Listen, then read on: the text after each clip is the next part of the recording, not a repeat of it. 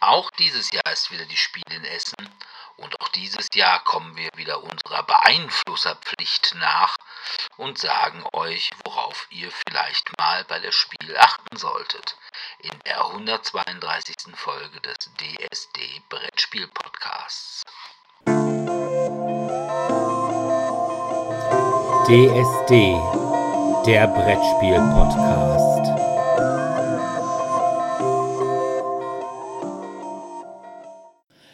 Ja, hallo erstmal und willkommen zur 132. Folge von DSD, dem Brettspiel-Podcast. Sebi ist heute leider nicht dabei, der ist nämlich krank und hat keine Stimme. Wahrscheinlich war er einfach nur zu faul, um sich vorzubereiten. Na, sprechen wir es hart aus. Er ist Lehrer, der kann mal die Stimme weggehen. Ach, hör mir auf. hab doch gerade erst Ferien gehabt. Gut, da muss man, wie jeder weiß, der lange Ferien hat, da muss man ja trotzdem arbeiten, wenn man immer den Kartenraum aufräumen muss. Aber das ist ja nichts stimmmäßig ausuferndes. Also von daher werde ich ihn strafen, denn ich bin ja auch ein Verfechter der Malzahnschen Pädagogik. Kinder müssen podcasten, sonst gibt es Hiebe. Ja. Na gut, Heute wollen wir über die anstehende Spiel in Essen sprechen. Aber wie immer gibt es vorher die Medien und da habe ich das erste und ich möchte sagen, ohne etwas spoilern zu wollen, wahrscheinlich auch das letzte Mal, Amazon Freebie geguckt. Amazon Freebie ist also quasi das Angebot von Amazon für Lulu. Also nicht wie Amazon Prime, wo man immer noch irgendwie, weiß ich nicht, 10, 15 Euro im Monat blechen muss. Das ist für umsonst, dafür aber mit Werbung. Und es ist echt viel Werbung. Und das richtig Beschissene ist, dass wenn nach der Werbung der Film weitergehen soll, mir das Ganze immer sagt, oh, das Video können wir leider wegen irgendwelcher Probleme nicht abspielen.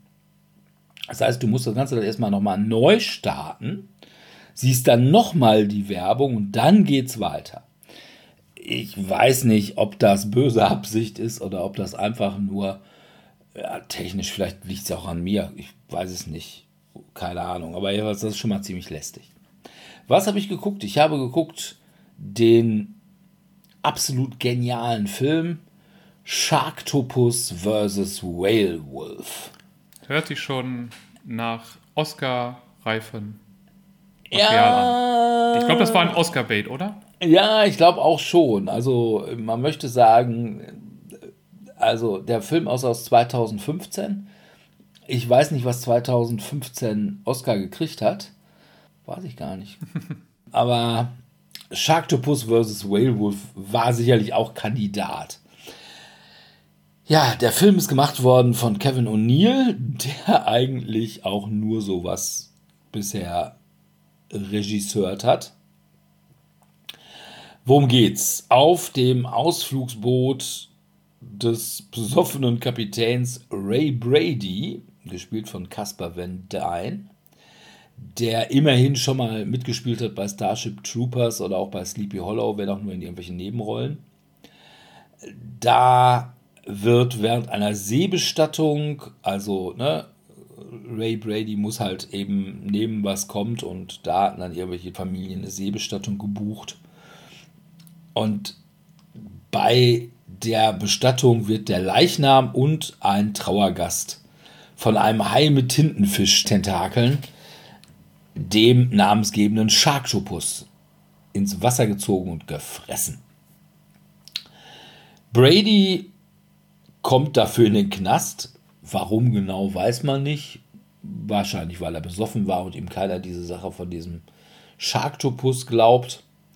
Aber er wird dann quasi freigekauft, indem also irgendwie seine Kaution von einem Voodoo-Priester gestellt wird.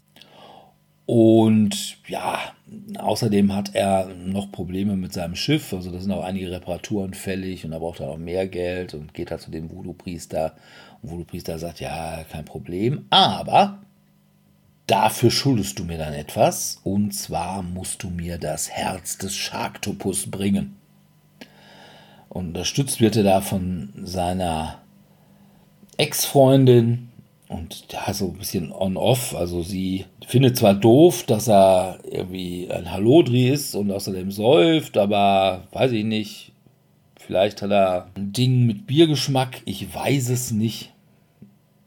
Aber jedenfalls ist sie da immer noch so ein bisschen und richtig dann mal auf, wenn er dann wieder verantwortungslos und äh, jedenfalls Nita Morales heißt die gute und wird gespielt von Akari Endo.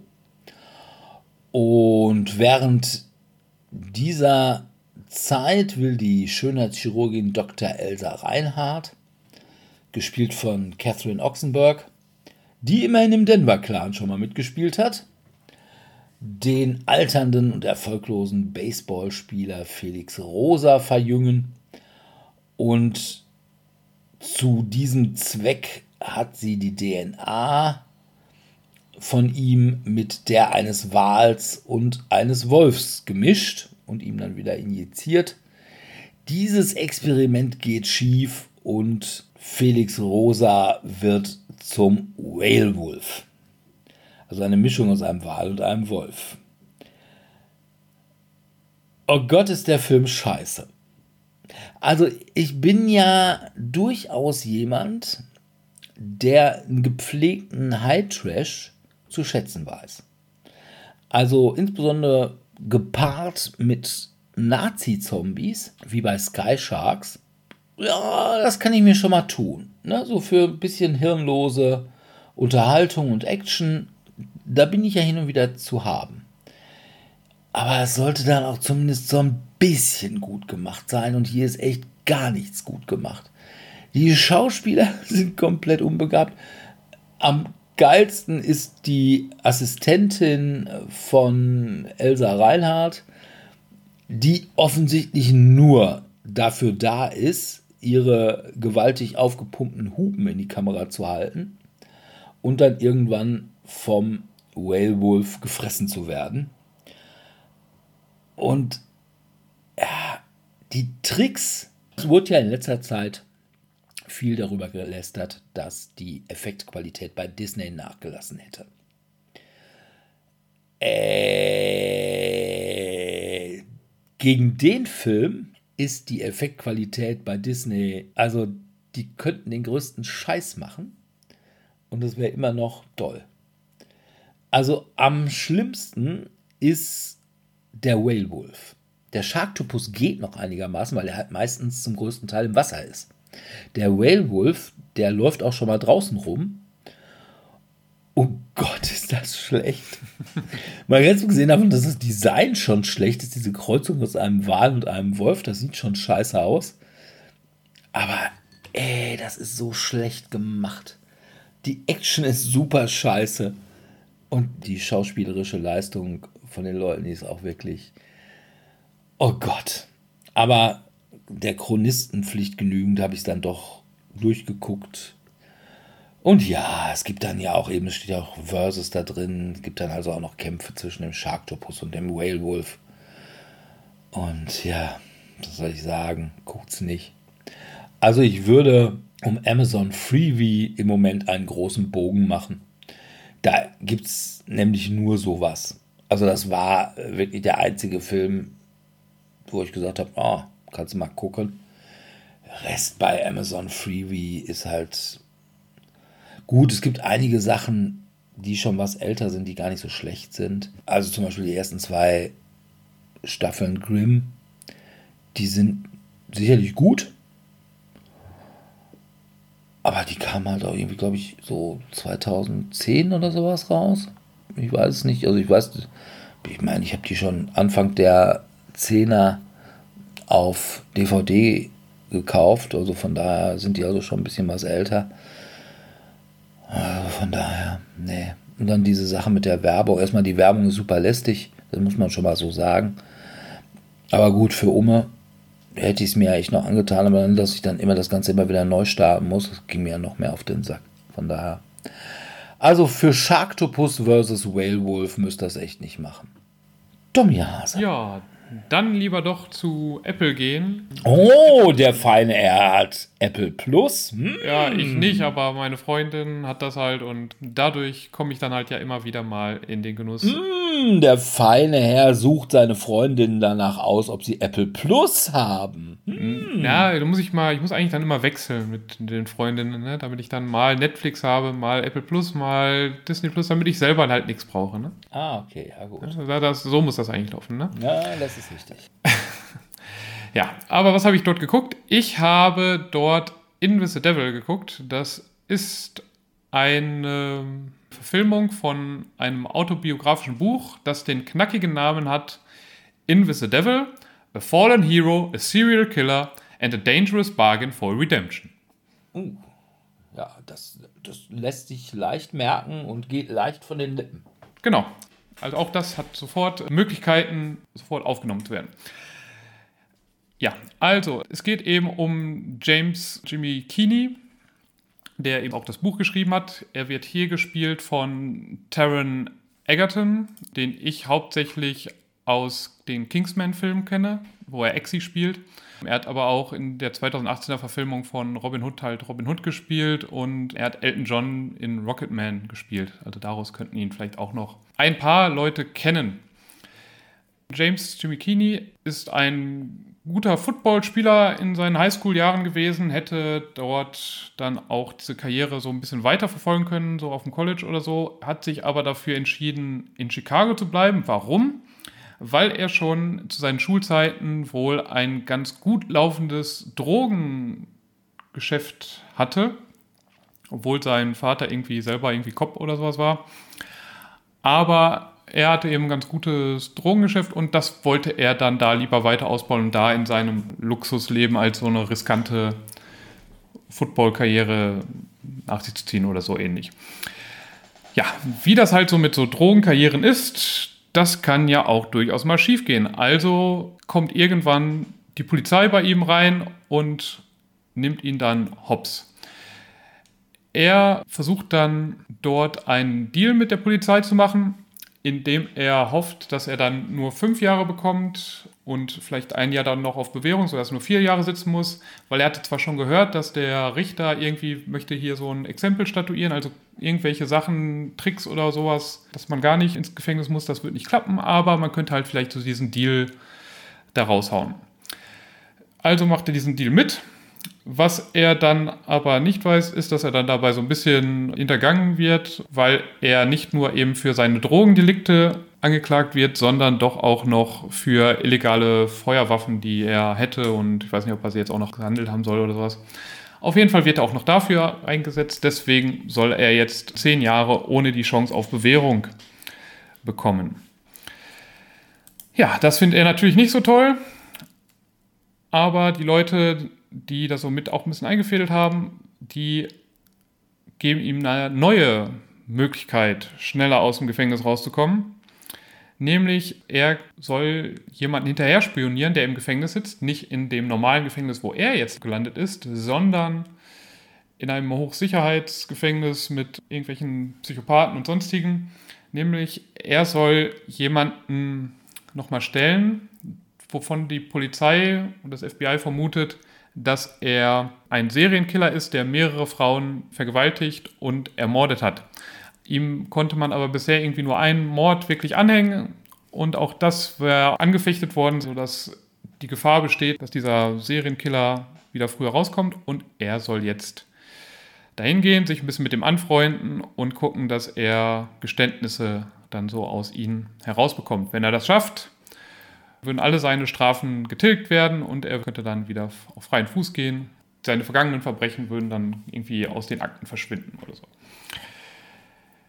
Ja, also erst ist er ein bisschen widerwillig, weil er schon weiß, dass es wird keine einfache Aufgabe und wenn er das halt nicht schafft und dann da irgendwie in Probleme kommen würde, dann könnte es auch sein, dass seine Strafe nochmal erhöht wird, weil wenn er sich irgendwie mit Leuten schlägt und sonstige Sachen macht, die irgendwie nicht gut sind, also es ist so ein nicht so toller Deal. Dann wird er halt abgesetzt. Und trotzdem entschließt er sich, oh, ich möchte da doch teilnehmen, weil sein Vater immer schlechter Gesundheit ist und die Mutter so sagt, hey, dein Vater wird wahrscheinlich die zehn Jahre, die du jetzt hier drin sein wirst, die wird der wahrscheinlich nicht überleben. Also entschließt er sich da einzugehen. Der Serienkiller, den er dann da überführen soll, ist Larry Hall. Das ist so ein irgendwie psychisch seltsamer Typ, der ein riesiger Fan von so Reenactments von Bürgerkriegs- und Revolutionskriegen ist. Hat dann auch so einen Bart, halt, wie halt diese Generäle und sowas häufig hatten. Aber irgendwie so ein bisschen seltsam, ein bisschen dicklicher, hat, glaube ich, eben auch eben nicht so die Chancen bei den Mädels normalerweise und wäre halt so, man hat einen Bruder und wäre halt ein Zwillingsbruder und der hätte quasi am Ende so das Hauptblut bekommen und er wäre deswegen so ein bisschen zurückgeblieben. Also da wäre es, hätte irgendwie am Ende der Geburt irgendwie so, ich weiß nicht, wie das genau funktioniert, dass er weniger Nährstoffe bekommen hätte oder sowas. Obwohl er schon irgendwie mehrfach Sachen gestanden hätte, hätten aber immer alle Polizisten gesagt, ja, der, der gesteht einfach Sachen, um sich wichtig zu machen. Der ist halt so ein bisschen zurückgeblieben, ne? da da erzählt er mal gerne, um wichtig zu sein. Und deswegen wurde da hier nie irgendwie so Sachen größer hinterfragt. Man sieht eben ihn häufiger, also was er gemacht haben soll. Und man sieht häufiger dann noch Brian Miller. Das ist der, ich glaube, FBI-Agent, der so sich dem Fall angenommen hat und versucht, ihn doch noch auch noch hinter Gittern zu kriegen und seine Versuche, ihn zu stellen. Der wird übrigens gespielt von Gregory Buck Kinner, den ich hauptsächlich aus Little Miss Sunshine kenne. Aber der hat so 5 Millionen Filme und Serienauftritte, glaube ich, gehabt, aber meistens, glaube ich, eher kleinere Rollen. Bei Little Miss Sunshine hat er den Vater von der kleinen Little Miss Sunshine gespielt. Die Serie ist durchaus interessant und spannend geschrieben, immer mit diesen wechselnden Perspektiven, die man dann hat. Jede Folge dauert ungefähr 60 Minuten und es gibt sechs Episoden bisher und ich glaube, es sind auch wirklich nur diese sechs Episoden, dann ist es, glaube ich, abgeschlossen. Ich habe bisher vier davon gesehen, mir fehlen noch die letzten zwei, aber bis jetzt kann ich das durchaus empfehlen. Es kam letztes Jahr bei Apple Plus TV raus, aber wenn man jetzt irgendwie mal für einen Monat oder so oder jetzt erst Apple Plus bekommt, dann kann man sich das durchaus mal anschauen. Ja. Okay. Ja, muss ja mal eine Frau finden, die Apple Plus hat. Ja. oder irgendjemand, der Apple Plus hat oder sich eben Apple Plus besorgen. Ah, ich hätte ich das tatsächlich nicht. sogar schon gemacht.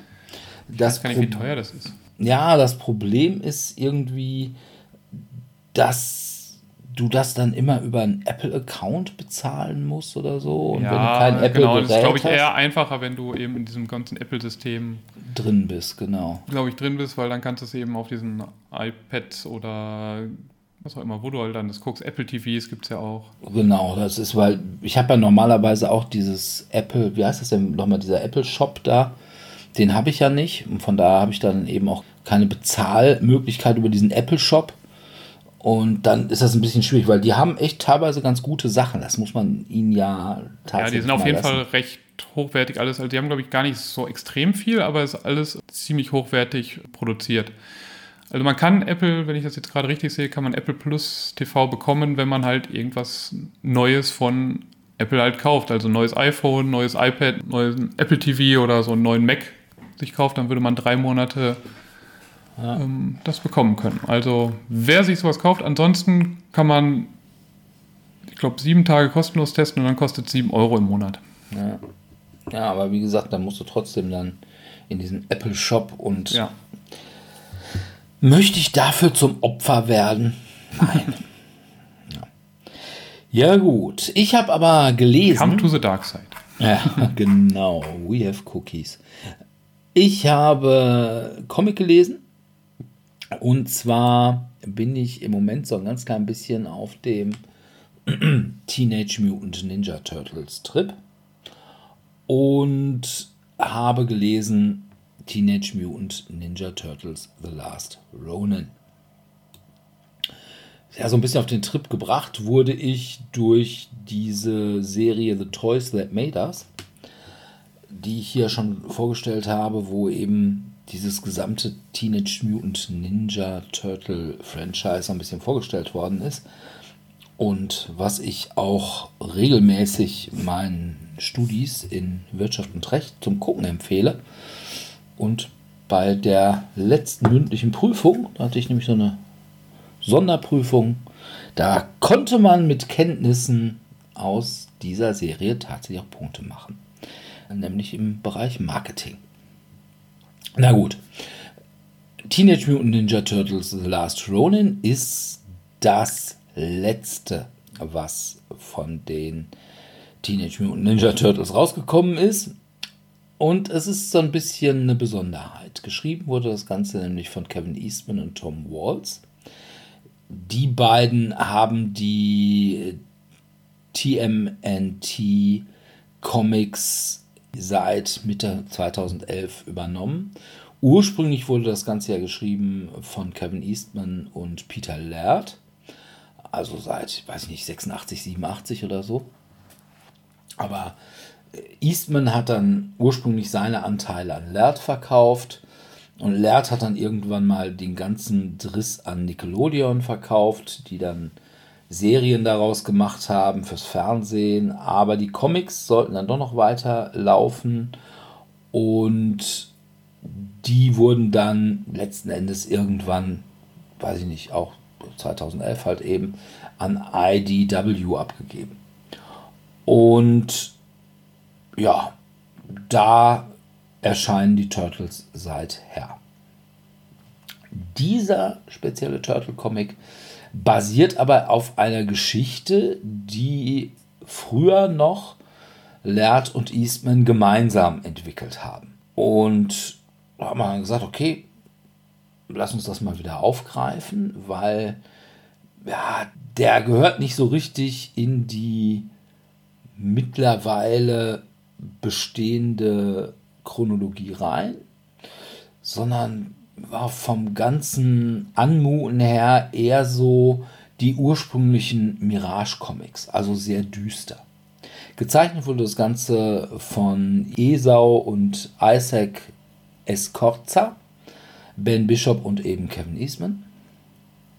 Und es geht darum, in einer dystopischen Zukunft wird New York City von Oroko Hiroto, dem Enkel von Shredder, den man aus den Turtles-Serien ja irgendwie so als den Erzgegner der Turtles kennt, totalitär regiert. Und da taucht dann ein einsamer Turtle auf, der geplagt von Visionen von seinen verstorbenen Brüdern sich ranmacht, diesen Hiroto zu töten, weil er den nämlich eben für den Tod seiner Brüder verantwortlich macht.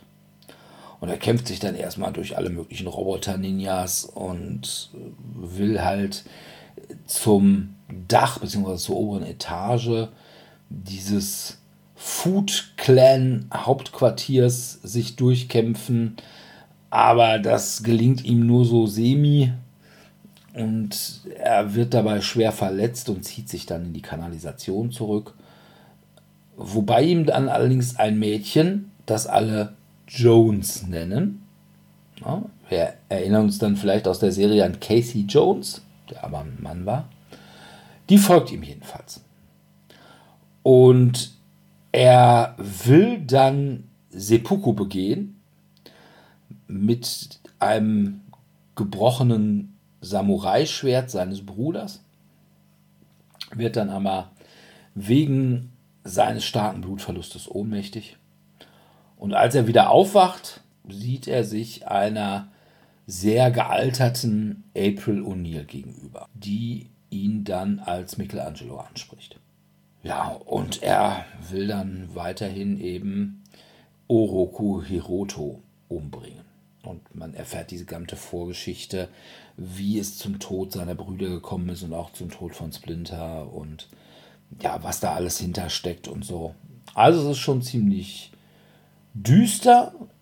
Es ist halt so eine richtige Revenge-Story. Und ja, nicht nur er hatte eben da unter dem Angriff von Hiroto zu leiden, sondern eben auch April O'Neil, das sieht man dann auch und was da alles zusammengekommen ist. Ja, es ist wirklich gut. Also richtig starker Comic. Und man muss nicht erwarten, dass man eben einen Comic bekommt, der so ist wie die Serie. Also hier so Kawabanga, Pizza, Yippie ne? Das ist da alles gar nicht. Oh. wirklich sehr an die ursprünglichen Teenage Mutant Ninja Turtles angelehnt, die ja auch sehr düster, sehr brutal und ja, sehr gritty waren. Ne? Und man hat das ja dann tatsächlich nur so ja, happy gemacht, weil man damit Spielzeug verkaufen wollte. Und das ist hier überhaupt nicht. Also es ist sehr wieder auf die Ursprünge zurück und das ist schon mal ganz gut. Die Serie geht danach, also nach diesem Buch, noch ein bisschen weiter. Das ist im Übrigen auf Deutsch erschienen bei Splitter und als Hardcover, ich glaube 35 Euro oder irgendwie so. Und dafür kriegt man aber ordentlich was, das muss man tatsächlich sagen. Und es gibt danach noch irgendwie quasi so, ein, wie so eine Art Reboot dann, hm, ist aber auf Deutsch noch nicht rausgekommen. Also, wer Teenage Mutant Ninja Turtles mag und mal so sehen will, wie die Turtles ursprünglich angedacht waren, weil das Problem ist, die ursprünglichen Mirage-Comics gibt es noch nicht auf Deutsch. Die sollen aber wohl irgendwie so Oktober, November irgendwann auch bei Splitter rauskommen, auch in irgendwelchen Sammelbänden. Und wer noch zusätzlich eine gute Story haben möchte und auch einen sehr zeitgemäßen Zeichenstil. Was bei den ursprünglichen Turtles, die waren ja auch noch auf Schwarz-Weiß, noch nicht so war. Der sollte hier echt zugreifen. Also es ist auch, sagen wir mal so, von allen Comic-Kritikern, was ich da so gelesen habe, wird das super hoch gelobt. Das ist auch wirklich gut. Wer natürlich mit Turtles überhaupt nichts anfangen kann, ja, dem wird The Last Ronin auch irgendwie nichts geben. Also von daher, von mir gibt es eine Empfehlung. Aber ob euch die Turtles an sich interessieren oder ob er sagt, naja, wollen wir mal zumindest irgendwie so als Einstieg in die Turtles-Welt und auch in die IDW Turtles-Welt, die halt auch nicht ganz so happy ist wie die Serie aus den 80ern und 90ern. Wer da einen Einstieg sucht, für den ist das was. Also von daher müsst ihr selber wissen. Ja, dann kommen wir mal zu unserem eigentlichen Thema. Wir haben ein Thema? Ach. Ja, die Spiel. Ich habe angefangen, glaube ich, vor zwei Wochen oder so, mich damit zu beschäftigen. Und habe erstmal gedacht, oh Gott, oh Gott, oh Gott, oh Gott, oh Gott. Musst du da überhaupt hin? Also erstmal die Hallenaufteilung. Hast du das mitgekriegt? Nee. Also die Hallen sind jetzt irgendwie komplett neu aufgeteilt. Früher war es ja irgendwie so, die ganzen Großkopferten, also Asmodee. Also Asmodee war ja eigentlich mal in Halle 1. 1, genau, die hatten mehr oder weniger die Halle 1 fast für sich und hatten da so ein paar kleinere dann, glaube ich, noch so dann dabei. Und dann waren die meisten großen waren dann in Halle 3, das ist, glaube ich, diese große längliche Halle, ne? Oder in so der Mitte. Kosmos. Genau. Nee, ja, so Kosmos. Pegasus. Ravensburger, Haber teilweise. Genau.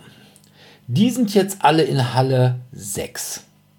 Weil die ganzen Großen haben offensichtlich rausgekriegt, hm, die Halle 6 hat sich halt in den Jahren seit, weiß ich nicht, 2018, 2019 eigentlich zur Eingangshalle gemausert. Dadurch, dass jetzt alle Leute durch Halle 7 kommen. Ja, weil da halt, genau, Halle 7 wird dann immer so leer gelassen, damit die dann dort anstehen können. Anstehen können, ne? damit halt viel Platz ist, während halt dort, wo früher eben die meisten ja dann reingegangen sind, da unten bei Halle ja, 1 oder Halle 3, da sind halt immer so klar, relativ, also sind auch schon ja nicht so klein die Räume, aber dafür, dass die Massen eigentlich ja immer schon ab 8 Uhr im Grunde genommen da sind ja. und es erst um 10 Uhr losgeht, ja, ist natürlich dann nicht ganz so groß, als wenn man eine ganze Halle dafür hat, um die Massen dort ja. zu Deswegen Ja. wird, glaube ich, auch häufig immer quasi alles dann da weg schon geführt. Relativ Ja. früh. Ich habe also diesen großen Almauftrieb habe ich ja nie erlebt, weil entweder kam ich später, weil ich musste halt nicht irgendwie bei irgendeinem äh, Stronghold oder Feuerland anstehen, um den neuesten Uwe zu kriegen und dann Angst hatte, dass ich keinen mehr kriege, den ich auch zwei Tage später auch bei jedem Händler an der Ecke kriegen konnte, aber naja, war egal. Aber jedenfalls haben die gesehen, oh nee, die meisten Leute kommen jetzt mittlerweile über Halle 6 rein. Und deswegen wollen wir jetzt nach Halle 6. Und dem ist dann auch die Spiel gefolgt und hat das Ganze so ein bisschen verbrämt, indem sie das Ganze ah, ist jetzt thematisch. Ne? In Halle 1 haben wir jetzt die Familienspiele.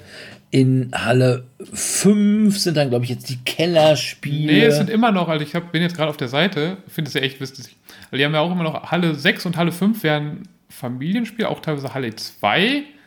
Und dann wird, also Halle 3 würde ich dann auch so sagen, okay, da sollen jetzt Experten- und Kennerspiele hin. Aber Halle 4 ist auch noch Familienspiele wie Halle 5 und 6. Aber nicht gemixt mit Kennerspielen, sondern dann sofort mit Expertenspielen.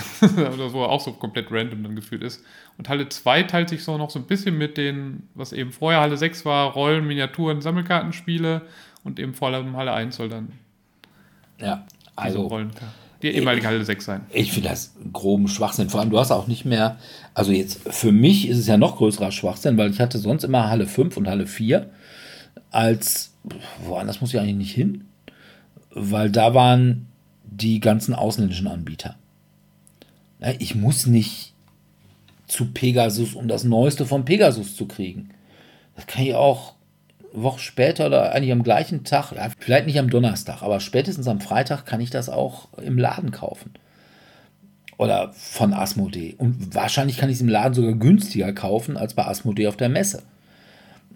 Von daher, ne, gut, was ich immer noch ganz interessant fand in den letzten Jahren war Yellow. Und das ist so ein bisschen schwierig. Und da fange ich auch gleich mal eben an mit Yellow.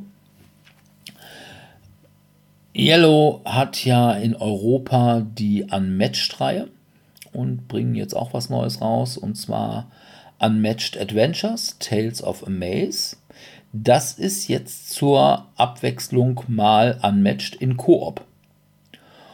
Und zwar hast du neue Charaktere, unter anderem Nikola Tesla oder auch The Golden Bat, was eigentlich der erste japanische Superheld ist. Und es geht gegen Mothman oder Alien Invaders. Das Ganze ist natürlich wieder auf Englisch. Die Unmatched-Reihe wird ja auf Deutsch von Huch übernommen. Allerdings hat Huch ja zumindest die ganzen Marvel-Sachen überhaupt gar nicht übersetzt. Die hatten die zwar so ein bisschen vertrieben, aber Mai. Dann muss ich sie halt eben auch nicht bei Hoch kaufen, wenn ich sie eh bei Yellow dann eben auf Englisch kaufen kann. Und was auch noch rauskommt, auch bei Yellow Unmatched Brains and Brawn. Das ist die letzte Marvel-Erweiterung, glaube ich. Ich glaube, da kommen keine mehr. Mit She-Hulk, Spider-Man und Doctor Strange. Und ja, She-Hulk, ne? For King and Country habe ich ausgelassen. Das war mit Black Widow und weiß ich gar nicht. Für War Machine oder irgendwie sowas. Also Das interessierte mich aber jetzt von den Helden her nicht, aber weil bei Brains and Brawn halt eben She-Hulk mit bei ist, will ich es halt doch haben, zumal ein Match nach wie vor ein gutes Spiel ist. Ja, von daher, Yellow ist für mich auf jeden Fall ein Pflichtbesuch und die beiden Spiele sind halt auch Pflichtkäufe für mich. Was hast du denn an Pflichtkäufen oder Pflichtbesuchen? Pflichtkäufen habe ich eigentlich wenig gar nichts, aber da du gerade Yellow erwähnt hast, ich hatte da was gefunden, mehr oder weniger. Das wird gepublished von La Boîte de, de Joe, also dieser französische Verlag. Was ich einfach ganz witzig fand, weil dieses Artwork hat mich halt so super an Yellow erinnert. Wie at Evil Corporation. Oder Evil Corporation. Also irgendwie, man spielt da eben so eine böse Kooperation, die Monster sammeln soll, die halt verschiedene Dörfer, glaube ich, einnehmen soll. Was mich halt eben hauptsächlich eben abgeholt hat, ist eben dieses lustige Artwork, was sie da halt haben, was mich so an vor allem, erst ist nochmal dieses Push Your Luck Spiel, dieses kleine, wo man auch so durch so Dungeon geht, wo man durch so Dungeons geht und ähm, mit so verschiedenen Helden und man hat dann entweder immer weniger Ausrüstung oder immer schlimmere Monster da drin. Also so hat mich das ein bisschen ah, hm, Ja, ich weiß, welches du meinst. Welcome to the Dungeon oder so? Ja, Welcome to the Dungeon. Hm? Ja, also von daher, das hat mich dann so ein bisschen schon abgeholt, so von diesem Artwork-Style her und von dem Thema her. Also einfach so eine böse Kooperation zu spielen. Es wird für dich wahrscheinlich eben nichts sein, weil das, glaube ich, schon dann von den Mechaniken her sehr Yuri ist. Aber es sieht sehr witzig aus. Und man spielt eben, also ich bin mir noch nicht so ganz sicher, ob man jetzt, es gibt zwei bis vier Spieler, ob man jetzt nur eins gegen eins, weil, weil man kann auf jeden Fall zwei gegen zwei auch spielen. Ob man das jetzt reines so Team-Ding ist oder ob man auch eben einfach eins gegen eins, also drei, also drei Leute da einfach gegeneinander oder vier Leute einfach gegeneinander spielen kann. Aber das fand ich jetzt einfach so als, ist mir so beim Durchscrollen einfach so aufgefallen, so dachte, oh, das sieht ganz witzig aus vom Artwork, vom Titel und vom Thema her. Und deswegen habe ich es dann mal mit aufgenommen, dass es von den Mechanismen, die man hat, Area Majority Influence, Deckbuilding und Team-Based Game steht halt. Aha, also alles. Ja, alles. Quasi. Und Humor, Medieval, bla bla bla, ja. Es sieht halt witzig aus. Und ich bin mal durchaus gespannt, wie es sich spielt. Als englische Version auch, also obwohl es ja ein französischer Verlag ist. Die englische Version soll dort auch sein. Und kostet 40 Euro. Ja, gut. Wo ich noch vorbeigehen werde, ist bei Funko Games. Hat mich ein bisschen gewundert. Ich dachte immer, Funko wäre pleite. Weil die hatten ja irgendwie mit diesen Funko-Figuren irgendwie sind die ja schwer angeschlagen gewesen, mussten dann ja irgendwie, weiß ich nicht, gleich Hunderttausende von diesen Figuren irgendwie, haben die irgendwo vergraben, weil die nicht losgingen und die Lagerkosten zu hoch waren oder so. Ich meine, Funko wäre dann von irgendwem auch gekauft worden oder so. Aber Funko Games gibt es offensichtlich noch. Und die bringen zwei Spiele raus und sind wohl auch auf der Messe da. Das eine ist The Texas Chainsaw Massacre Slaughterhouse. Also ein Spiel auf Basis der IP von Texas Chainsaw Massacre. Und es ist von Prospero Hall. Und Prospero Hall, die können ja durchaus was. Also die haben, glaube ich, zum Beispiel hier mit der Weiße Hai, also The Jaws, gemacht. Haben auch sonst immer, sind einfach sehr viel bei diesen IP-Verspielungen mit am Start. Und was ich von denen bisher gesehen habe, war eigentlich immer sehr solide. Ich weiß nicht, ob das Spiel den ganz großen Wiederspielreiz hat. Oder man sagt, ja, man spielt das einmal, weißt du, so ein bisschen wie dieses Back to the Future. Das haben wir ja, glaube ich, auch mal online gespielt. Und wo ich sage, das fand ich schon sehr solide, fand ich ganz gut, aber boah, ja, jetzt haben wir es geschafft und muss ich jetzt auch nicht nochmal haben. Aber äh, das ist halt Texas Chainsaw Massacre und ja, auch nächstes Jahr ist wieder Grillsaison, ne? Und da ist natürlich Chainsaw Massacre einfach eine gute Sache. Das andere, was die am Start haben, auch wieder von Prospero Hall, ist Indiana Jones Sense of Adventure. Auch wieder ist von Prospero Hall, also von daher wird es wahrscheinlich erstmal relativ solide sein und ja, mir persönlich ist ja jedes Abenteuerspiel recht ist, was einen die Ruinen von Arnak vergessen lässt. Wobei man natürlich Ruinen von Arnak auch nicht als Abenteuerspiel bezeichnen sollte. Ja, sei es drum. Na, aber Indiana Jones Spiel finde ich schon mal ganz gut. Ich mag ja eigentlich das Sujet. Ne, ich habe ja auch hier die Abenteurer Pyramid of Horus und Temple of Chuck. Oder jetzt eben neuerdings Archives. Ähm, ich mag Archäologen in irgendwelchen Dschungeln oder Wüsten. Von daher würde ich mir auf jeden Fall angucken und wenn es jetzt irgendwie auch nicht gar so teuer ist, nehme ich das auch vielleicht einfach unbesehen mit. Ja, das war bei Funko Games. Ja, was ich noch habe, ist ein kleines Spiel, was ich vor zwei Jahren, glaube ich, auf der Messe gefunden habe und dann einfach angespielt und mitgenommen habe. War ein reines Zweispieler-Trick-Taking, also hier Stichspiel. Jekyll vs. Hyde. Mhm. Hier dem Artwork von Vincent Dutré und ansonsten halt so ein kleine Mechaniken, dass du halt diese drei verschiedenen Farben hast und welche als erstes ausgespielt ist die schlechteste, die zweite ist dann der nächste Trumpf, also ist dann höher und das, wenn man was als letztes gespielt hat, ist halt dann am höchsten. Und dann gibt es halt immer so Fähigkeiten, die wegzubekommen.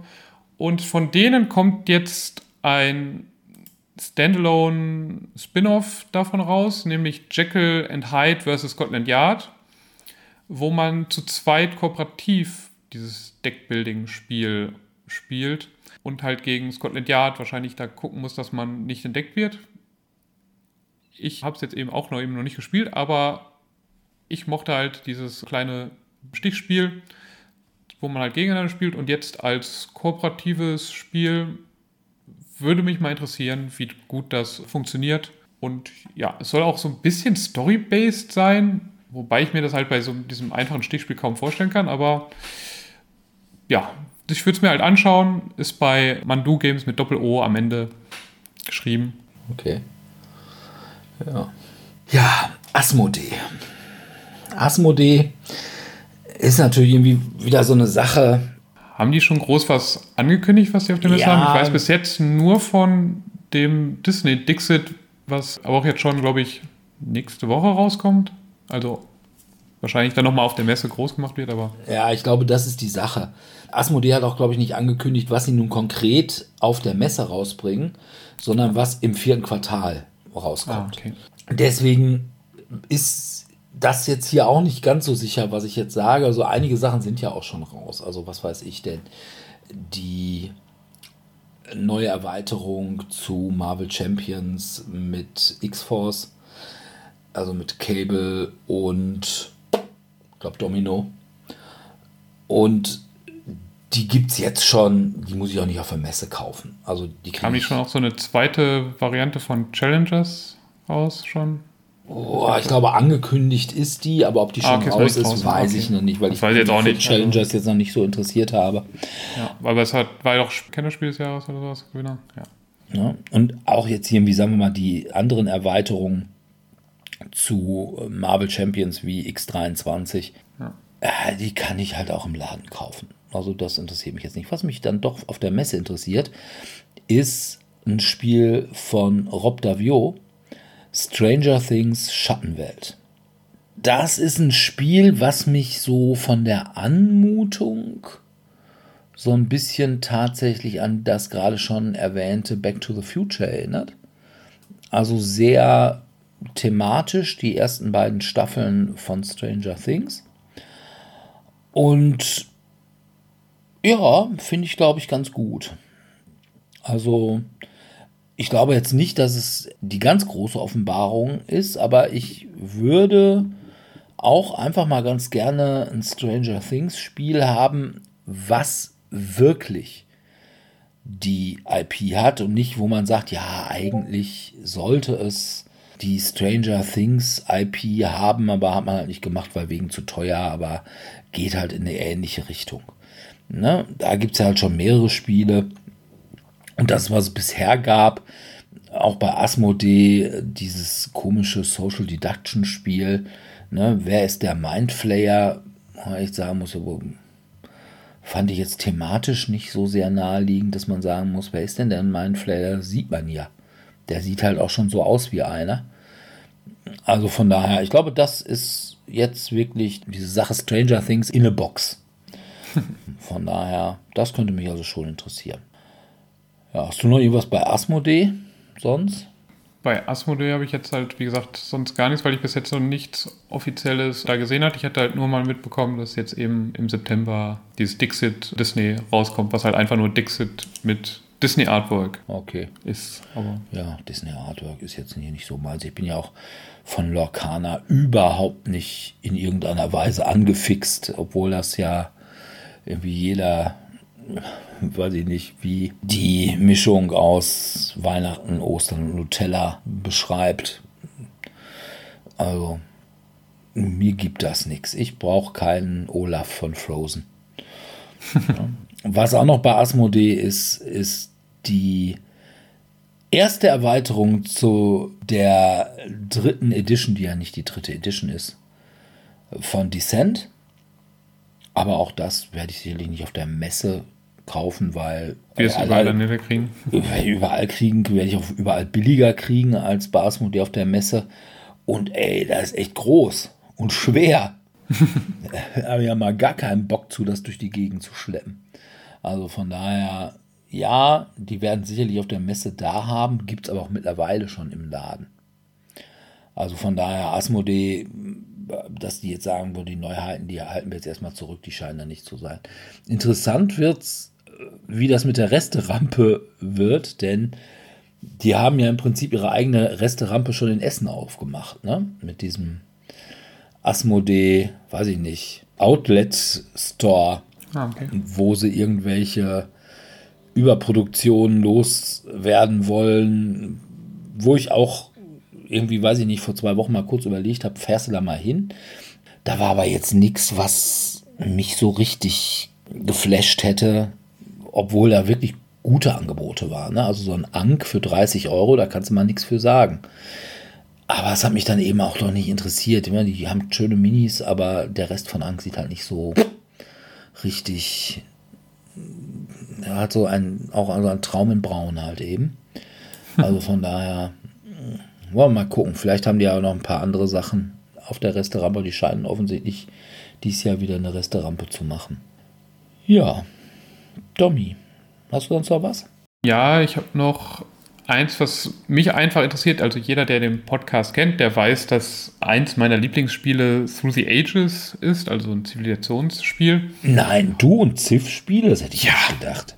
Und was mich halt ein bisschen davon abhält, das Spiel häufiger auf den Tisch zu bekommen, ist halt die sehr lange Länge und meistens gab es halt eben so Civ-Spiele, die, sagen wir, mindestens drei Stunden benötigen oder die, die halt so runterbrechen, dass eigentlich von dem Zivilisationsgedanken kaum mehr was übrig ist. Und dann eben in so einer halben Stunde, also hier gab es ja so Dice-Varianten, also das Bronzezeitalter oder sowas. Und jetzt gab es eben bei Captain Games, die hatten bis jetzt nur 13 Wörter oder sowas. Also das war so ein Partyspiel vor zwei Jahren, glaube ich, was mich jetzt nicht so weggerissen hat. Aber ich wollte es mir trotzdem mal anschauen, dieses Path of Civilization, weil da geben die die Zeit an. Ich meine, Zeit ist auch immer häufig gelogen, aber 60 bis 120 Minuten. Und das könnte jetzt so vom Zeitraum, also sagen wir mal, selbst wenn es dann eben diese 120 Minuten eher sind oder vielleicht sogar bei dem ersten Spieldurchlauf zweieinhalb Stunden, wäre ja zumindest etwas, was man an so einem vernünftigen Spieleabend schaffen könnte ohne dass ich jetzt sagen muss, ich muss einen ganzen Nachmittag dafür einplanen. Und deswegen würde ich mir das gerne mal anschauen, ob das was ist, was man eben auch mal spielen könnte und mal schneller auf den Tisch bekommt. Ob es jetzt dann so gut ist wie Wandel der Zeiten bzw. The Ages, das sei noch dahingestellt, aber prinzipiell würde ich es mir durchaus mal angucken wollen. Ja, das ist bei eben Captain Games, keine Ahnung, wo die jetzt sich befinden, soll es eben auf der Messe sein. Ja, kommen wir mal zu Bezier Games. Und zwar einmal One Night Ultimate Superheroes.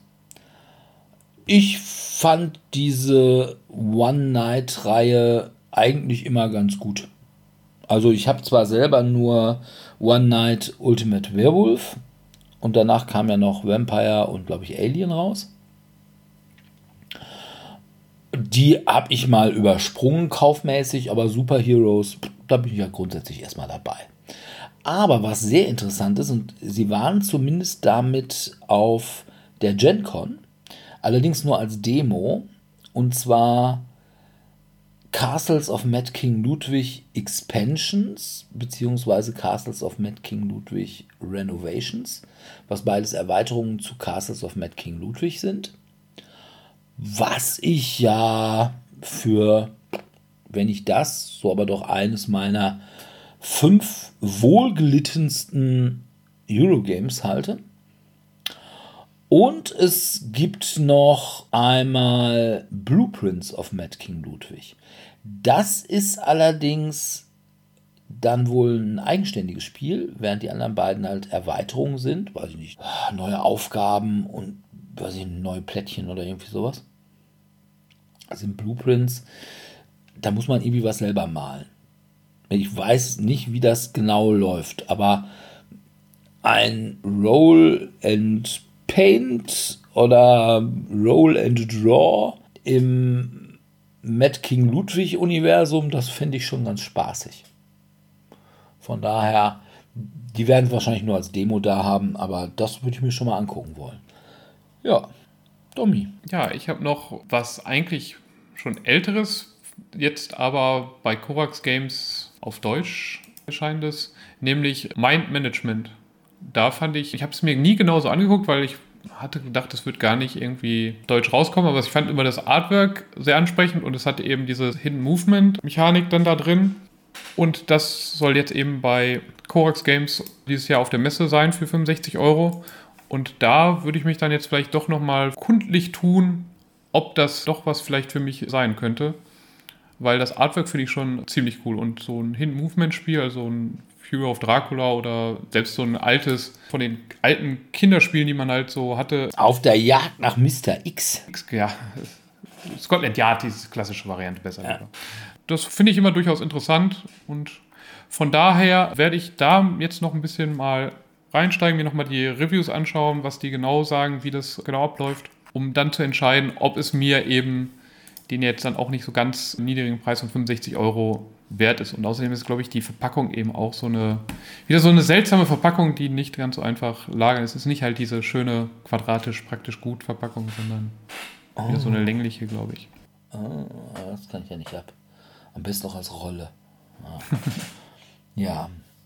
Es gibt ja einen deutschen Spieleautor, der in meiner Top 5 ist. Und Stefan Feld. Ja, genau. Stefan Rainer Feld und Uwe Rosenberg. Also, ja. aber am liebsten wäre mir, wenn die endlich mal was zusammen machen würden.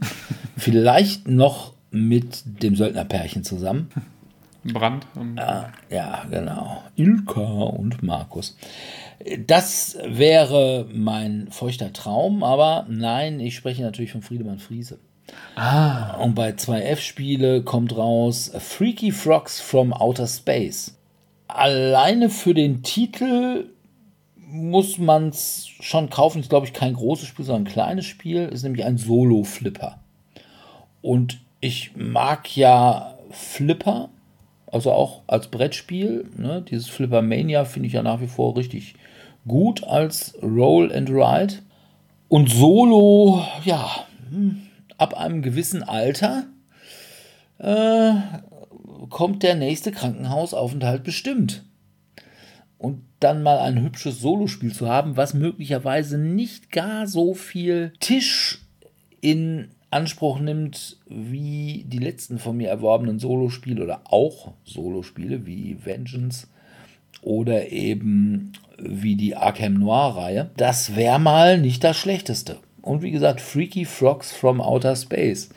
Es gibt Titel, da muss man zuschlagen. Alleine, weil man die Titelgebung unterstützen will. Da habe ich gleich im Übrigen noch eins. Ja, also von daher bei 2F-Spiele das werde ich mir wahrscheinlich, wenn das irgendwie, äh, sagen wir, maßvollen Preis ist, werde ich das irgendwie ungesehen mitnehmen.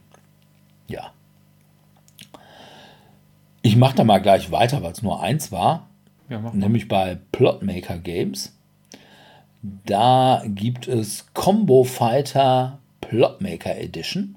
Es ist von Aska Johansen und ist halt so ein typisches Beat'em Up weil ich meine einfach, die Welt braucht mehr Street Fighter-like Spiele. Und so viele habe ich tatsächlich gar nicht. Eigentlich habe ich als reine Brettspiele-Umsetzung nur Yomi. Die anderen Sachen habe ich eher so noch auf dem Tablet. Und von daher Combo Fighter, das hört sich gut an. Es scheint mir auch so ein bisschen ähnlich wie Yomi zu sein. weißt du, so, man hat gewisse Moves und dann kann man mit anderen Moves drauf reagieren und wenn man den falschen Move bringt, dann gibt es trotzdem einen auf die Fresse oder so. Also, ja. Das wäre so ein bisschen wie Yomi. Und Yomi fand ich auch ein sehr stabiles Spiel. Ich fände es schön, wenn es nicht ein reines Zwei-Spieler-Spiel wäre. Wobei halt eben diese Street Fighter-Spiele dazu neigen, Zweierspiele zu sein, weil ja. ne, zwei Gegner und so. Ja, kannst du da so manchmal so Tag-Team, aber es funktioniert manchmal auch nicht ganz so ja. Ja. geil. Ja. Gut, ein Spiel, was dich mit ziemlicher Sicherheit überhaupt nicht interessieren wird, aber ich ganz nett finde wegen den kleinen Holzgebäuden, die sich dann darauf befinden, ist World Wonders von Arcane Wonders, die sich dieses Jahr in Halle 2 befinden. Das habe ich sogar gerade noch gesehen. Okay. Es ist so ein Plättchen-Legespiel, also hier wieder diese ähm, Polynominos, also Tetris-artigen Dinger und man muss dann immer dort nach bestimmten Regeln verschiedene Sachen, also verschiedene Distrikte hinlegen und dann haben verschiedene Weltwunder haben dann verschiedene Ansprüche, wo die dann sein müssen. Ob die dann in der Nähe von dem Wasser sein müssen oder ob die in der Nähe von einem Wirtschafts- oder Handelsdistrikt sein müssen diese ganzen Distrikte hat ja so thematisch, wird das glaube ich kaum was ausmachen. Aber man muss einfach dann eben gucken, dass man die passenden Teile nimmt, um auf seiner eigenen Spielfläche eben das möglichst gut alles auszunutzen und gleichzeitig diese ganz netten hölzernen Weltwunder zu bauen. Also ich sehe hier die Pyramiden, den Aquädukt, den Leuchtturm von Alexandria, die hier von der die Oster, Osterinsel, diese ah, okay. Köpfe. Ja, die Köpfe von den Osterinseln. Osterinseln, ne? genau. Also so lustige Gebäude, die man dann halt auf, auf seinem Spielplan dann platzieren muss. Und das sieht für mich so ganz, ganz witzig aus. Also das würde ich mal gerne antesten, um dann zu sehen, ob das was für mich ist. Vor allem, da Arcane Wonders ja ansonsten auch, glaube ich, nicht immer so in Deutschland so die Präsenz hat. Also dass es dann halt eventuell auch nur eben auf der Messe zu gattern ist und wenn man Glück hat und das Spiel vielleicht gut läuft, dass es dann in ein paar Jahren es nochmal auf Deutsch rausbekommt, aber nicht unbedingt zwingend das der Fall sein muss. Ja, ja gut. Ich habe ja gerade schon gesagt, Spiele, die man für den Titel kaufen sollte. Surprise Star Games bringt ein Spiel raus namens Last Bug Standing in the Circle of Doom was ein Titel ist, der zugegebenermaßen etwas sperrig ist. Aber trotzdem muss ich sagen, für den Titel, es geht darum, mit dem Auto durch die Gegend pesen und Käfer abschießen. Was will man mehr? ja, also der Titel und das Thema, boah, das könnte meins sein. Das ist dein Ding. Ja, also erinnert einen so ein bisschen, ja, Borderlands oder was meinst du? Ja, genau. Und ja, daran, Spiel, ja. an Borderlands erinnert mich das so ein bisschen. Ja, also von daher gucke ich mir auf jeden Fall mal an. Und wenn das gutes Artwork hat, mit ordentlich zerbatzenden Käfern, ich finde auch auf Käfer kann man gut schießen. Riesenkäfer halt, kleine Käfer nicht. Ja, weil ich glaube, da kann man besser drauf treten. Ja, aber ich glaube, die besser. platzen dann schön auseinander. Also ich habe bei Borderlands 2, glaube ich, war es. Das war dieses Prequel, glaube ich. Da fuhr es auch durch die Gegend. Da gab es dann auch mal so Riesenkäfer und die, die zerspritzten immer so ein bisschen. Das war schön. War ein schönes Spielgefühl. Ja. Und dann habe ich aber noch ein Spiel, wo ich echt meine Zweifel habe. Ich werde es mir mal angucken wegen des Themas. Allerdings, es ist von Matthias Kramer der Glenn Moore, Canban und Isle of Cats gemacht hat. Das spricht nicht für was Gutes. Und der Verlag ist Kellic Games. Das lässt auch nichts Gutes vermuten. Das Spiel ist aber Weimar, der Kampf um die Demokratie. Das könnte interessant sein, aber ich glaube, wenn man dann Matthias Kramer dran lässt, äh, der erkennt ja kein Thema, wenn man ihn damit totprügelt. Also von daher fürchte ich, dass das auch ein seelenloser Klötzchenschieber wird, wo es weniger um das Thema als um die Mechanik geht und dann fände ich es echt schlecht. Aber die Hoffnung stirbt ja bekanntlich zuletzt, von daher werde ich es mir mal angucken. Weimar, der Kampf um die Demokratie. Ja. Ja, ich habe noch, was mich jetzt noch, ich glaube, das ist auch fast das letzte Spiel, was mich jetzt direkt interessiert hat. Danach habe ich, glaube ich, eher so Spiele, die mir aufgefallen sind, entweder weil sie viele Daumen nach oben bekommen haben oder weil sie bekanntere Marken schon dahinter haben. Das letzte Spiel, was mich noch so ein bisschen einfach vom Artwork und Thema so ein bisschen interessiert hat, ist Three Ring Circus, wo man eben durch die USA tingelt im 19. Jahrhundert, glaube ich, und versucht eben immer Shows, also verschiedene Artisten zu bekommen und verschiedene Shows auf die Beine zu bringen. Natürlich alles mit so reinen Euro-Mechaniken und ähm, dann immer seinen Ruhm aufzubessern, um das Interesse von P.T. Barnum zu bekommen, der okay. ja der größte Mongol des Zirkus ist. Wir haben ja, glaube ich, schon mal darüber gesprochen, ob das jetzt so ganz richtig ist. Aber er hat zumindest eben diese Werbung, das habe ich dann ja groß, glaube ich, gemacht. Also Und er sieht aus wie Wolverine. Zufälligerweise, ja, auch in war, dem Film. Ich weiß nicht warum, aber komischerweise sieht er genauso aus wie Wolverine. Und von daher wird man dessen Aufmerksamkeit möchte man schon. Aber ich habe das Spiel schon auch gesehen. Es ja, war mir zu jurig, aber es sah ja. nicht ganz so scheiße aus wie normal. Ja, es hat halt diese, man hat halt immer anscheinend so kleine Zirkuszelte, die man dann überall so platziert, je nachdem, was man da, glaube ich, gemacht hat. Ja. Und das Artwork auf den Karten, die halt die Artisten und Attraktionen darstellen, sieht auch ganz manierlich aus. Also ich glaube nicht, dass es was für dich wäre.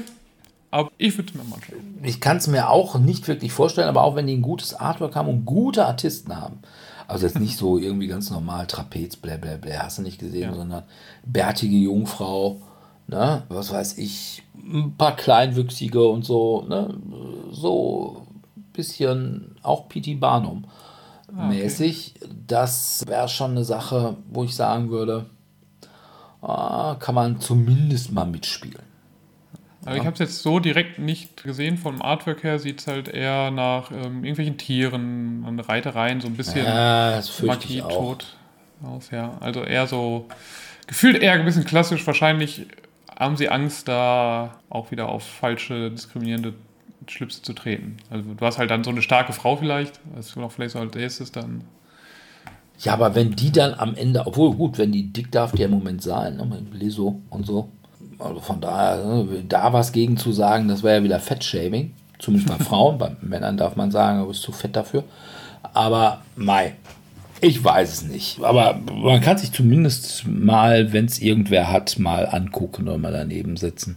Und muss sich vielleicht nicht gar so sehr langweilen. Ich hatte ja auch dieses Dreadful Circus, was jetzt auch ein Eurogame eigentlich war, aber auch nicht so schlimm. Halt so ein Versteigerungsspiel. Ja, dann habe ich noch ein Spiel, was ich allein aufgrund des Artworks interessant finde. Und zwar von Zoch, die Patin. Und zwar ist das ein Spiel, was möglicherweise, so ganz so viel war noch nicht so rauszukriegen, oder idealerweise so eine Verwurstung von der Pate Corleones Imperium ist, wenn auch mit einer weit schlechteren Ausstattung, aber es hat halt das Artwork von Beastie Bar. Also mit diesen anthropomorphen Tieren. Und dieses Artwork fand ich ja ganz gut. Und so ein Mafia-Spiel mit diesen anthropomorphen Tieren, das fände ich jetzt auch nicht so schlecht, wenn es natürlich irgendwie nur so ein blödes Euro ist, wie dieses, was haben sie jetzt rausgebracht, La Familia oder irgendwie sowas was ja wirklich auch noch scheiße dazu aussieht, dann brauche ich nicht. Aber wenn es einigermaßen erträgliche Mechanik hat, wo es auch ordentlich gegenseitig auf die Fresse gibt und dann auch noch mit den Beastie Bar Figuren, dann finde ich das wohl ganz gut. Oh. Ja, also ich bin dann jetzt bei den Sachen, die mich direkt nicht unbedingt zwingend interessieren. So ein bisschen, bei manchen fange ich mal mit Sachen an, die mich vielleicht noch so ein bisschen interessieren. Zum Beispiel Point City. Das soll bei AEG rauskommen, ist eben so ein bisschen der indirekte Nachfolger von Point Salad mit jetzt eben einer Stadtbau-Thematik theoretisch da drauf. was ich jetzt gesehen habe, es soll halt ein paar Mechaniken mehr haben. Also Point Salad war ja ein sehr simples Spiel. Also du nimmst zwei Gemüsesachen oder Salatsachen oder nimmst du eine Karte, womit du Punkte bekommst. Also entweder kannst du mehr Karten haben, damit du Punkte dann dafür bekommst, dass du zum Beispiel für jede Tomate oder für jede Kombination von Tomate und Karotte oder sonstigen Punkte bekommst. Es war sehr, sehr simpel. Die Großmutter könnte das auch spielen, weil das Spiel ist innerhalb von zwei Minuten erklärt und let's go for it. Und das hat jetzt so ein paar Mechaniken mehr, wie man jetzt die verschiedenen Gebäude damit einsetzen kann und welche Boni dann bringen. Also es soll ein bisschen auch mit, wie ist aber das Spiel, wo man diese Edelsteine ähm, in so Chipsform, Alter. Splendor. Splendor, genau. Also es soll auch so ein bisschen so eine Mechanik haben, weil man manchmal so irgendwelche Gebäude kaufen kann, die einem immer Ressourcen geben, dauerhaft, für jede Karte, die man davon hat und so weiter es war dann so ein bisschen, glaube ich, so die geteilte Meinung. Also ich glaube, manche sagen, hey, das lässt mich so ein bisschen mehr nachdenken und deswegen ist es für mich das bessere Spiel als Point Salad oder Punktesalat, glaube ich, heißt es sogar auf Deutsch. Das gab ja, ist ja auch auf Deutsch rausgekommen. Oder manche, die dann sagten, ja, also Punktesalat, das ist halt so ein schönes kleines Spiel, was man mal am Anfang, Ende sonst wie spielen kann.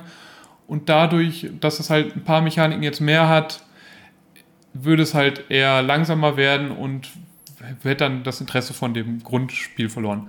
Von daher, das wäre jetzt etwas, was ich mir mal anschauen würde. Ich habe Punktesalat bei mir zu Hause. Ich mag es auch. Ist jetzt nicht mein Lieblingsspiel für einen Einstieg oder sowas. Also ist, wie gesagt, so ein kleines Spiel, was man mal so 15 bis halbe Stunde, 15 Minuten, 30 Minuten ähm, so zwischen Partien oder am Anfang oder am Ende von so einem Spieleabend spielen kann.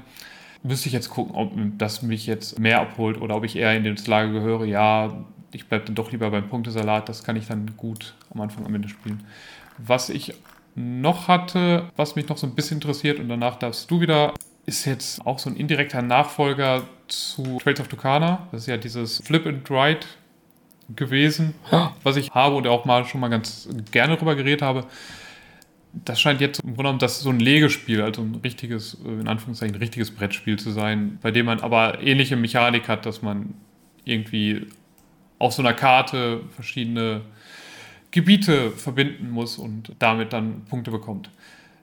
Sieht okay aus, aber ich glaube, es wäre jetzt nichts, was ich unbedingt bräuchte, das nochmal als richtiges Spiel. Also ich finde das als Flip and Ride eigentlich ganz nett und für mich dann auch ausreichend. Okay. Aber das habe ich halt gesehen und deswegen, weil ich das Grundspiel ja mag, würde ich mir dann diese Abweichung davon anschauen. Ja, dann habe ich jetzt hier gerade mal noch zwei Sachen also noch ein paar mehr, aber diese zwei Sachen. Das eine ist ein Spiel, was wirklich gut ist, was mich aber interessiert, weil ich hab's schon. Und das andere ist eigentlich nur eine Promokarte für ein Spiel, was ich schon habe. Das eine Spiel, was ich schon habe, ist Vagrant Song und das kommt bei Grimspire jetzt auch auf Deutsch raus. Also wer die englische Version noch nicht hat, der kann sich die deutsche besorgen. Das würde ich jedem empfehlen weil es ein wirklich sehr gutes Spiel ist, mit einem sehr interessanten Thema und wie ich auch finde, einer sehr coolen Ausstattung. Also die haben zwar keine Miniaturen, aber die Spielfiguren sind alle gedruckt auf so Plexiglas. Und das finde ich schon, das sieht schon ganz edel aus. Also das ist, wenn nicht Miniaturen, dann gedruckt auf Plexiglas. Das macht schon einen sehr wertigen Eindruck. Das andere ist eine Promokarte, die ich letztes Jahr nicht dazu gekriegt habe. Schande auf ihr Haupt. Das ist nämlich zu Marvel Remix gibt es eine Promokarte mit. Hä? Hä? Hä? Squirrel Girl? Genau. Hey. Und die haben die anderen alle dazu gekriegt, nur ich nicht. Oh. Äh, wahrscheinlich, weil die Typen, Typinnen am WizKids stand da eigentlich die ganze Zeit mit Quasseln. Wir hatten eine Riesenschlange und die quasselten dann nur so rum. Na, anstelle dass jemand sagen, komm jetzt hier aber mal Rabotti, Rabotti ordentlich verkaufen. Nee, die standen da rum mit ihren roten Hüten und waren am Quasseln und dann sie mir vergessen, meine Squirrel Girl Karte zu kriegen. Jetzt muss ich da extra nochmal hin. Oh, vollkommen genervt, was tut man nicht alles für Squirrel Girl? Ja, man möchte da sagen, Marvel Remix ohne die Squirrel Girl Karte ist natürlich nicht komplett. Ja, dass es ein wirklich gutes Spiel ist. Ja, dann. Ja. Ach so. Hast du noch welche? Ja, ich habe jetzt noch einmal zwei Sachen, die mir jetzt eben aufgefallen sind, wo ich eigentlich kein Interesse habe, was ich aber eben ganz interessant fand. Also einmal zu so einem Kuh, die man milken möchte, bis sie absolut gar keine Milch mehr gibt und komplett tot umgefallen ist, ist gefühlt für mich eben gerade Terra Mystica. Oh, ja, gibt es jetzt auch schon wieder irgendwie ein neues, ne? Genau, weil es gibt noch was. Also nachdem halt Terra Mystica, okay, ich habe es halt gespielt. Ich habe es, glaube ich, auch bei meinen Eltern immer noch zu Hause, weil ich mag es halt nicht so sehr, dass ich es halt irgendwie mit in meine Wohnungen immer nehme. Aber war ein okayes, komplexes Euro-Game. Aber dann bringen die das nochmal als Base-Variante ja vor ein einigen Gaia Jahren, als Gaia-Projekt raus. Dann war vor eins oder zwei Jahren kam dann so eine vereinfachte Variante von Terra Mystica als Terra Nova raus. Und jetzt kommt nochmal Age of Innovation raus, was gefühlt jetzt, also nachdem ich mir die Bilder angesehen habe, ich dachte, das könnte auch eins zu eins eine Fanmade irgendwas äh, Veränderung von Terra Mystica einfach sein. Also die Spielbretter sehen eigentlich komplett identisch aus, außer dass halt ein bisschen andere Farben haben und die Holzklötzchen eine minimal andere Form. Aber es sieht ansonsten komplett identisch aus. Also ich habe keine Ahnung, warum das Spiel ständig in irgendwelchen neuen Iterationen rausgebracht werden kann. Ah, vielleicht sind die Mechaniken jetzt noch feiner verwoben. Hm? Und es führen noch mehrere Strategien zum Sieg. Hm? Ja. Vielleicht, also weil, also auf den ersten Blick auf den Bildern habe ich halt eben so gefühlt gar keinen Unterschied sehen können zu den Sachen. Vielleicht tue ich dem Spiel Unrecht, aber das hat mich einfach verwundert. Und wo bekommen wir halt ja unsere Informationen über die Spielemesse her? Das ist eben bei Boardgame Geek, da gibt es eben diese Spielpreview von Eric Martin jedes Jahr neu zusammengestellt. Und da kann man dann eben gucken, was eben am meisten mit so einem Daumen nach oben geliked wird. Und da ist immer noch zurzeit oben Among Cultists von Goddard Games und Steffen Goddard, der eben da die Spiel macht, der hat zum Beispiel auch eben Human Punishment, ja, ja. das Social Deduction Spiel gemacht. Und für mich wirkt das ähnlich wie Human Punishment, wie so ein Social Deduction Spiel mit einfach ein paar zu vielen Regeln, dass das Spiel für mich interessant wird. Also es ist halt das am meisten hochgewertete Spiel auf dieser Liste. Aber für mich sieht es einfach aus, als möchte man Social Deduction mit einfach noch mehr Mechaniken komplexer machen. Und eigentlich finde ich, macht ein Social Deduction Spiel, macht das einfache, das schnelle, dass man schnell in der Runde gucken kann und wie kann ich schnell herausfinden, wer das ist, ohne dass ich jetzt 5 Millionen Mechaniken noch brauche. Ja. ja, aber es war ja schon mal Human Punishment. Ja, ja, das genau. Also für mich, ich habe das ja auch damals Human Punishment habe ich halt gespielt und dachte so, ja, das Spiel ist nicht schlecht, aber für so ein Social Deduction Spiel habe ich jetzt da zwei Stunden gesessen.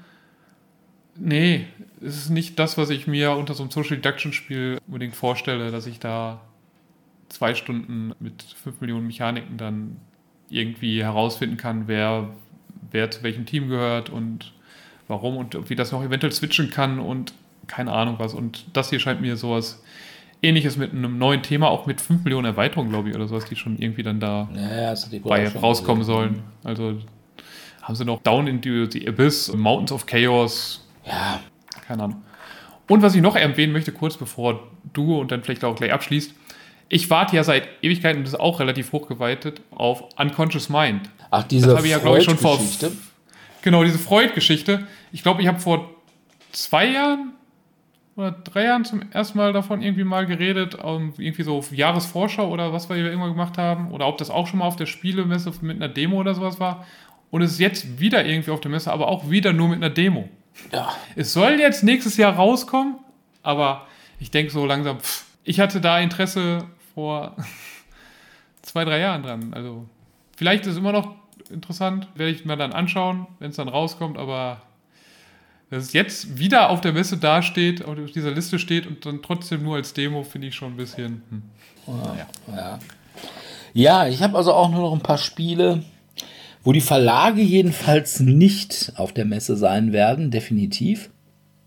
Oder zumindest sehr wahrscheinlich nicht, weil sie letztes Jahr eben nicht da waren. Das eine ist von Restoration Games. Das ist Thunder Road Vendetta. Ich weiß gar nicht, kennst du noch Car Wars? Das war ein Spiel in den 80ern. Ein Brettspiel? Oder Videospiel? Nee, ein Brettspiel. Aber Nee, äh, glaub, auch. Car Wars, so ähnlich, gibt es auch 125.000 Videospielumsätze.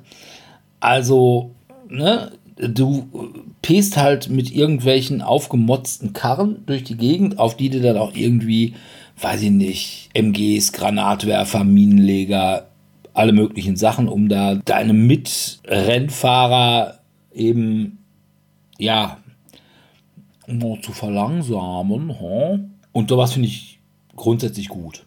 Also wer Car Wars in den 80ern mochte oder sich je wegen der Sperrung der Rahmentalbrücke auf der A45 durch Lüdenscheid quälen musste, der liebt die Vorstellung, sein Auto mit potenten Waffensystemen auszustatten.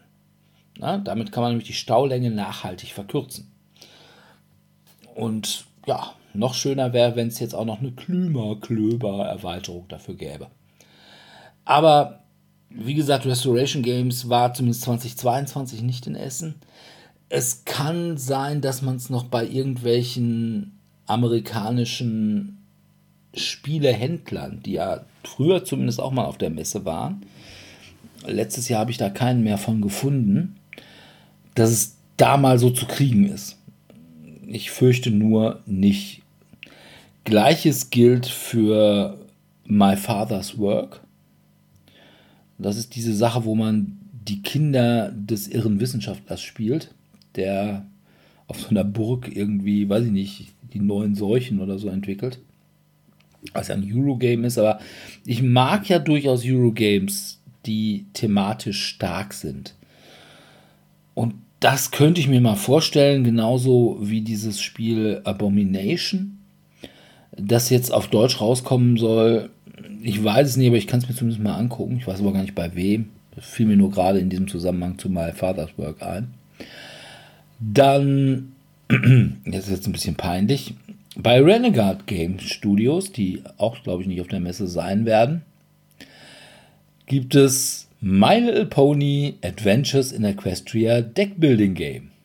Und einige von uns haben Guilty Pleasures. Möglicherweise in einer der nächsten Wochen werde ich mal drüber reden. Aber uh. My Little Pony, grundsätzlich gute Sache. My Little Pony. Da, da, da, Weil ironisch und so, ne? Aber ja, da mittlerweile ja gefühlt irgendwie jeder und seine kleine Schwester ein Deckbuilding-Game macht, warum nicht auch zu My Little Pony? Und Mai Schlimmer als Disney kann es auch nicht sein. Was ich auch noch interessant fände, wäre bei Chaosium, die waren das letzte Mal 2018 auf der Messe. Horror on the Orient Express, The Board Game. Horror on the Orient Express ist eigentlich die große Call of Tulu-Kampagne. Auch bei Chaosium rausgekommen und die ist jetzt wohl irgendwie verspielt worden. Da gab es aber auf der GenCon auch nur ein Demo. Also zu kaufen gäbe es das eh nicht, aber wir in Deutschland werden wahrscheinlich noch niemals ein Demo dafür kriegen. Also von daher, hm, vielleicht hat man ja mal Glück und es ist irgendwo als Demo, vielleicht das Chaosium sich bei irgendwem noch, es gibt ja einen, die, ne, wir setzen uns bei denen irgendwie mit auf einen Stand oder so. Kann man mal Glück haben. Aber das fände ich natürlich grundsätzlich interessant. Auf der anderen Seite finde ich es natürlich wirklich bedenklich, wie viele amerikanische Verlage es nicht mehr notwendig finden, auf die Spiel zu kommen. Also ich finde, dass die Bedeutung der Spiel international nach der Pandemie sehr abgenommen hat. Was natürlich auch irgendwelche Probleme in der Lieferung von Spielen, also ne, die muss ja, wenn du einen Stand hast, muss ja auch Spiele da haben und die Spiele muss ja in irgendeiner Weise von den USA nach Deutschland bringen, irgendwie im Container oder so. Und wenn dann irgendwie. Ja, oder direkt dann von China quasi so eine Palette dann schicken lassen, die du zwischen, vielleicht noch zwischenlagerst dann in irgendeinem Ja, und je nachdem. äh, Lager, damit du sie wirklich auch auf der Spielemesse hast, weil On-Time-Lieferungen sind halt auch. Ja, das Problem hatte ja das letzte Jahr Force 9, wo ich eigentlich irgendwelche Erweiterungen oder Promos oder was weiß ich denn nicht zu dem Doctor Who-Spiel haben wollte. Und die gesagt haben, ja, wir sind im Moment alle beim Zoll. Und wenn wir Glück haben, sind sie Montag aus dem Zoll raus. Das ist die Messe nur leider vorbei. Ja, und dann hatten sie irgendwie, glaube ich, noch so ein paar Sachen. Hat sich dann irgendwie, weiß ich nicht, einer in den Koffer gepackt und hat die dann irgendwie rübergebracht. Aber ja, das ist natürlich ein bisschen kacke. Und wenn du solche Probleme hast, dann überlegst du dir natürlich dreimal, lohnt das in Essen. Ja, zumal eben halt das äh, Essen halt irgendwie, ja, es ist halt Eurogamers Delight. Ja, die wollen dann alle anstehen, um das neue Artiva zu kriegen. Letztes Jahr standen dann alle im Weg und wenn man durch wollte, wurde man angefurzt von irgendwelchen Korthosenträgern, die wahrscheinlich Schiss hatten und wollte sich vordrängeln. Dabei wollte ich einfach nur an den Stand von System Matters, der genau da war, wo die ihre Schlange quer über den Weg gestellt hatten. Na, und nein, ich will dir dein dämliches Ativa nicht wegkaufen. Na, na gut. Ja, ich denke mal, dass ich irgendwie Donnerstag auf der Messe sein werde, aber auch wahrscheinlich wie nur einen Tag. Und ja, muss man mal gucken. Aber ich habe jetzt die Seite, auch wenn sie jetzt immer noch weit von großartig ist, aber ich finde, das ist schon besser als alles, was sie halt vorher in den Jahren hatten, weil du hast jetzt die Aussteller, ähm, du kannst jetzt nach Ausstellern auch wirklich aktiv suchen. Also wenn du auf die spielessen.de Webseite gehst, dann kann man eben auf die Spiel und dann kann man auf Hallenpläne, dann hat man eben die Hallenpläne, kann man auf die verschiedenen Hallen klicken und eben dort kleinfriemlich raussuchen, wo welcher Stand ist, aber man kann auch auf Aussteller gehen und dort eben einfach nach dem Aussteller suchen. So habe ich eben zum Beispiel unseren Tellurien Games Stand auch gefunden, der sich dieses Jahr in Halle 3 im Grunde genommen am Eingang befindet. Also wenn man über Halle 3 reinkommt. Ich hätte ja eigentlich fast gedacht, dass die in Halle 1 kommen, weil die ja immer so uns diesen ja, Fantasy, Fantasy, äh, sonst was sagen. Aber ich werde mir auf jeden Fall wieder die App holen.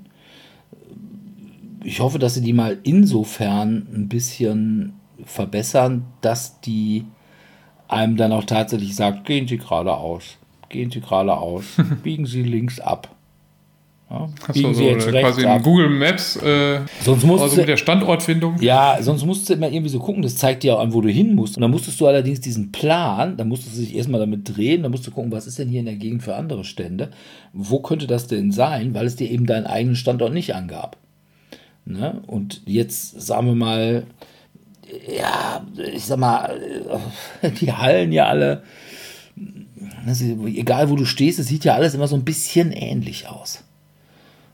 Also wer da jetzt nicht das große Fähnlein Fieselschweif Pfadfinderabzeichen hat, der hat da schon mal ein bisschen Schwierigkeiten mit. Ja. Also bis jetzt kam ich da immer auf der Messe ganz gut zurecht. Also wenn ich wusste, wo was war, ähm, das dann auch zu finden. Bei ganz kleinen Verlegen, weil manchmal also die haben ja alle diese Hallennummern. Manchmal hat das eben mit diesen Nummern bzw. Buchstaben immer nicht so ganz gepasst, wenn du dann auf einmal auf der einen Seite schon noch bei B warst und dann warst du bei der anderen Seite schon bei C oder sowas. Also ja, das fand ich man manchmal ein bisschen genauer gucken. Also diese Durchnummerierung fand ich immer. Ich weiß gar nicht, warum haben sie nicht einfach mal irgendwie, was weiß ich, von mir aus die Uwe Rosenberg Straße, ne? Und dann irgendwie eine Hausnummer so und so. Das hätte ich eine coole Sache mal gefunden. Stelle das R135 oder so. Das ja, wo soll das denn sein? Ja, und in welche Richtung geht das hier überhaupt? Während du dann ja, sonst kannst du mal fragen, wo ist denn eigentlich hier die Uwe Rosenberg Straße? Also, äh, fühlst du dich gleich irgendwie viel schöner bei? Ja, weiß nicht. Na gut. Ja, von daher wollen wir mal gucken, was uns die Spiel dieses Jahr bringt. Oh, ja, wie gesagt, letztes Jahr war ich ein bisschen underwhelmed. Ich weiß nicht, ob es besser wird. Es ist jetzt so ein bisschen jörmerig, aber ja, ich will eigentlich die Spiel von 2018 zurück. Die war gut. Die war richtig cool. Hast du dich damals schon über die Spiele gemessen? Na, über die Leute. Die Leute gehen mir, das weiß ich jetzt schon, dass mir die Leute auf der Spiel auch dieses Jahr wieder auf den Sack gehen werden. Obwohl, was wirklich, wirklich gut ist, das ist, dass die jetzt zumindest gesagt haben, du darfst nicht mehr diese dämlichen, wie nannten sich diese Trommelrucksäcke. Ne? Aber die kannst du ja schon, darfst du ja seit ein paar Jahren schon, glaube ich, nicht mehr. Ja, aber anstelle, dass ich einfach mal sage, überhaupt gar keine Rucksäcke. Auch nicht eure Rucksäcke, wo ihr dann irgendwie, was weiß ich, eine Mineralwasserpulle und fünf hartgekochte Eier drin habt, weil das ja alles so teuer ist auf der Messe und ihr damit eure Familie nicht mehr verfüttern könnt, beziehungsweise müsstet dann irgendwie ein Spiel weniger kaufen. Äh, ja, man haut einem trotzdem auch in die Fresse. Aber nun ja, gut.